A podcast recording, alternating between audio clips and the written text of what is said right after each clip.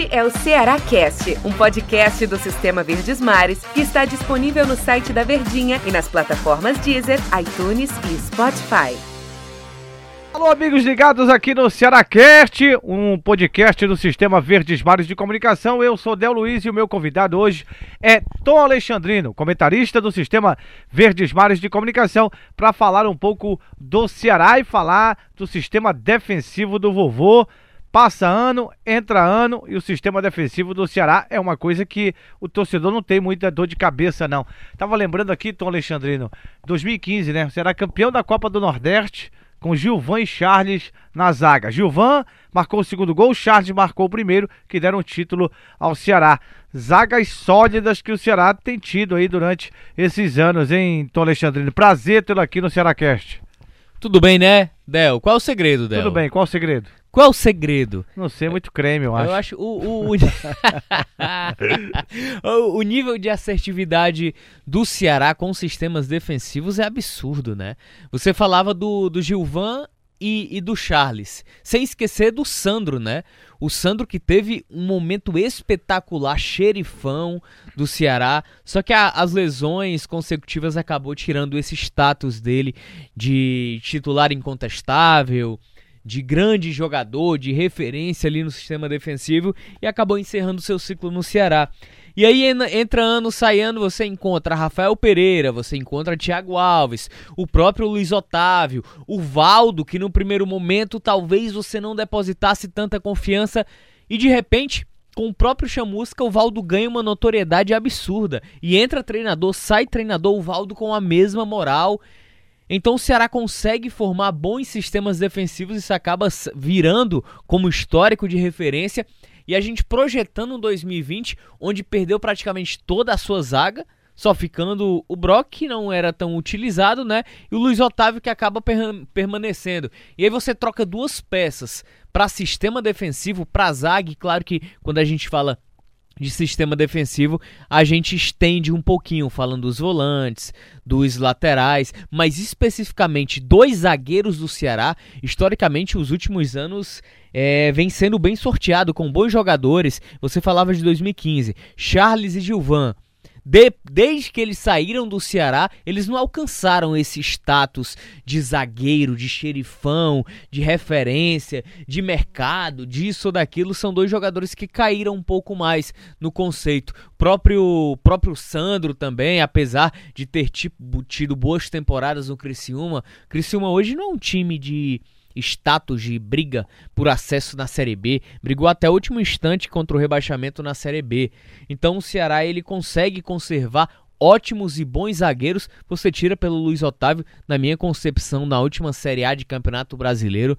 Não sei se o amigo concorda, mas top 5. Sem dúvida. Fácil, fácil, entre os cinco melhores do Brasil. E eu vou além. Se eu não tivesse sendo muito exagerado ou regionalista demais. O cara tá entre os três melhores zagueiros do Brasil. Sem dúvida nenhuma, e você não vem falando isso agora, né, Tom? Todos os seus comentários, quando se fala de Luiz Otávio, sempre colocava o jogador do Ceará em uma situação muito boa na, na no, no, que você pensa e entende de que é, do que é ser um bom zagueiro o Luiz Otávio não é só um bom zagueiro. O Luiz Otávio é um zagueiro realmente fora da média. E você até disse durante a semana. Com grandes desempenhos. Né? Verdade. Né? Você disse durante a semana que o que não tirou o Luiz Otávio daqui hoje, o que não tirou o, Ceará, o Luiz Otávio do Ceará ainda foi a questão da idade, né?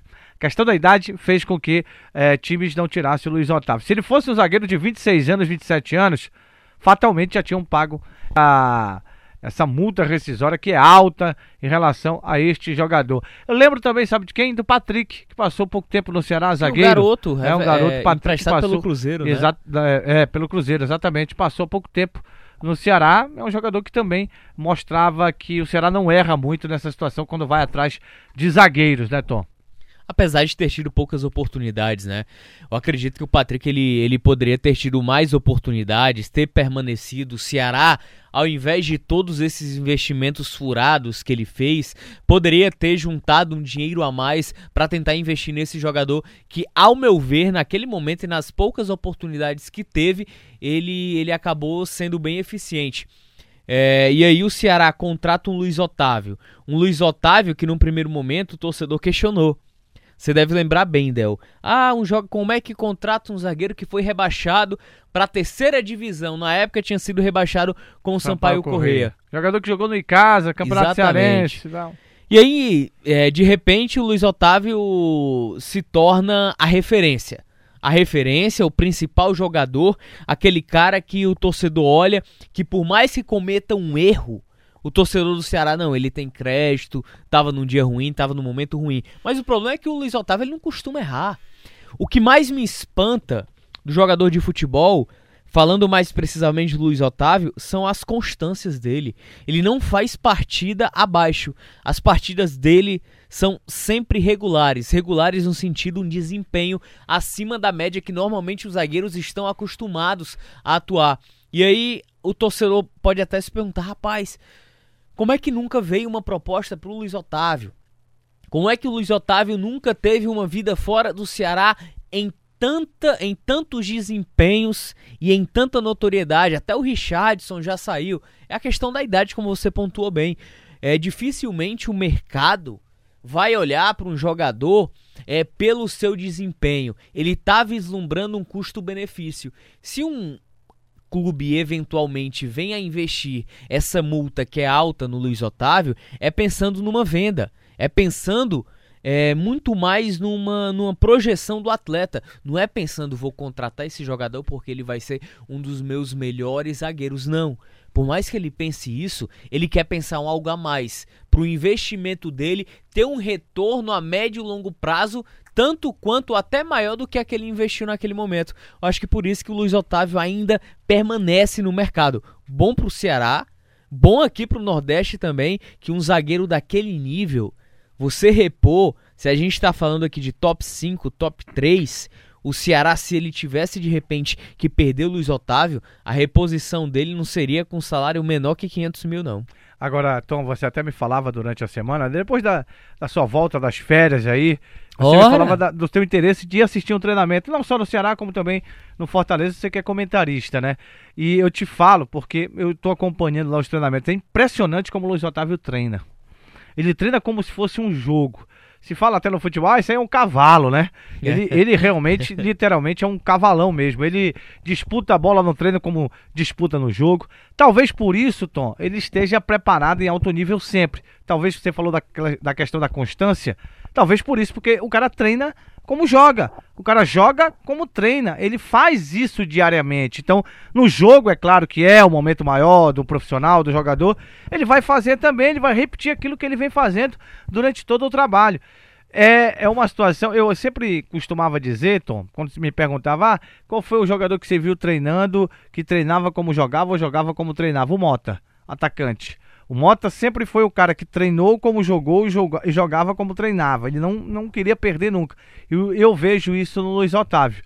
O Luiz Otávio, zagueiro, ele treina como joga e joga, claro, como treina, porque ele se prepara para aquilo ali. Talvez por isso ele siga esse caminho aí de ter sempre uma nota.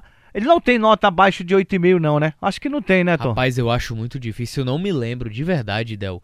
Uma atuação ruim do, do, do Luiz Otávio. Até quando ele eventualmente comete uma ou duas falhas dentro do jogo, se você for pegar o recorte da partida, ele tem muito mais acertos do que um ou outro erro que ele cometeu. Eu lembro no passado que ele cometeu um erro, se eu não me engano, contra a Chape, que o Ceará acabou virando o jogo por 3 a 1 ano passado não, ano retrasado, na arrancada do Ceará com o Lisca na Série A do Campeonato Brasileiro. Foi um erro incomum de Luiz Otávio, atípico, mas pegando o recorte da partida, eu acho que a autocrítica dele, a autoavaliação é tão forte que ele não se permite nem sequer deslizar dentro de campo. É um atleta que tem uma regularidade absurda. E vira e mexe, a gente tá falando sobre sistema defensivo, né, Del?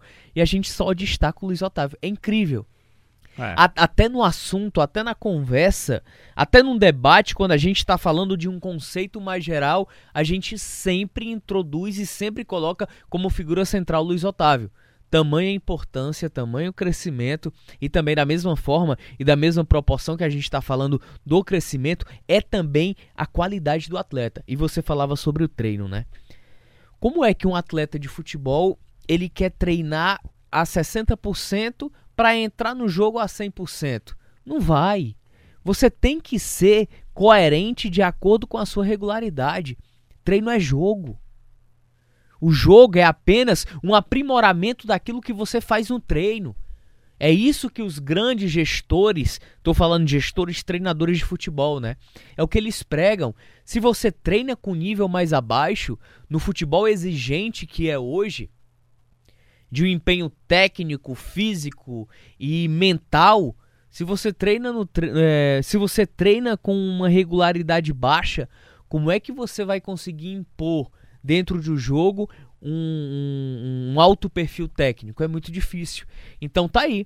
Se a gente vê todo esse aprimoramento do Luiz Otávio nos jogos, toda todo o percentual de acerto em desarme, em interceptação, a explicação tá aí, porque você acabou de falar do que observa nos treinamentos. É um cara que tá no treino, parece que ele tá dentro do jogo. E dentro do jogo parece que ele tá em uma final, que ele deixa a alma ali dele se ele precisar. Você sabe qual é a diferença, Tom? Ele não é cobrado para fazer isso. Assim, entenda, entenda o que eu quero dizer, né? O cara que está acompanhando aqui, o torcedor que está acompanhando o Cearacast, ele não é cobrado pelo treinador. Diz, ah, Luiz Otávio, faz isso aqui, bora melhorar isso aqui. Não, ele é, é, é espontâneo, é dele mesmo. É ele verdade. quer sempre estar tá em alto nível, né? Tem jogador que é assim, mas tem jogador que não, não pensa nisso aí, não. Talvez é, pense, não, no jogo eu resolvo, no jogo é. eu vou. Mas não, não acontece sempre assim. O cara que se doa muito, como o Luiz Otávio, como outros jogadores também, como a gente fala especificamente hoje nesse Cearácast, da, da defesa do Ceará, né, da defensiva alvinegra, o Luiz Otávio se encaixa. E o top 1, sem dúvida, do Ceará é ele, o zagueiro Luiz Otávio. Fico pensando o que é que passa na cabeça do Klaus, do Thiago Pagnussá, né, os jogadores que chegaram agora, zagueiros, do próprio Brock que tá lá poxa, como é que eu vou jogar, né? Só tem uma vaga. São duas vagas no time de é zagueiros. É mas só tem uma vaga disponível, né? Uma vaga para disputar ali entre três, porque às vezes um zagueiro que joga pelo lado esquerdo pode atuar pelo lado direito e vice-versa, dependendo da adaptação, né? Mas da mesma forma que eles vislumbram essa vaga, eles podem observar no profissionalismo do Luiz Otávio também uma inspiração, porque profissional tem que ser igual o Luiz Otávio. Por mais que tecnicamente não seja um primor, com o treino você pode aprimorar, talvez, talvez você possa aprimorar uma ou outra deficiência que você tiver. Pois é, o Ceará tem essa é, essa situação boa aí para essa temporada de 2020. Prazer ter você aqui novamente, Tom Alexandrino, valeu, aqui no Cearacast, valeu. Sempre que eu convidar, eu quero que você esteja presente aqui pra Convide gente bater mais, um papo amigo. sobre o Ceará no Cearacast, viu, Tom? Eu ia atrás de você outro dia, tava era um Moroni aqui. valeu, Tom, um abraço. Valeu, valeu galera.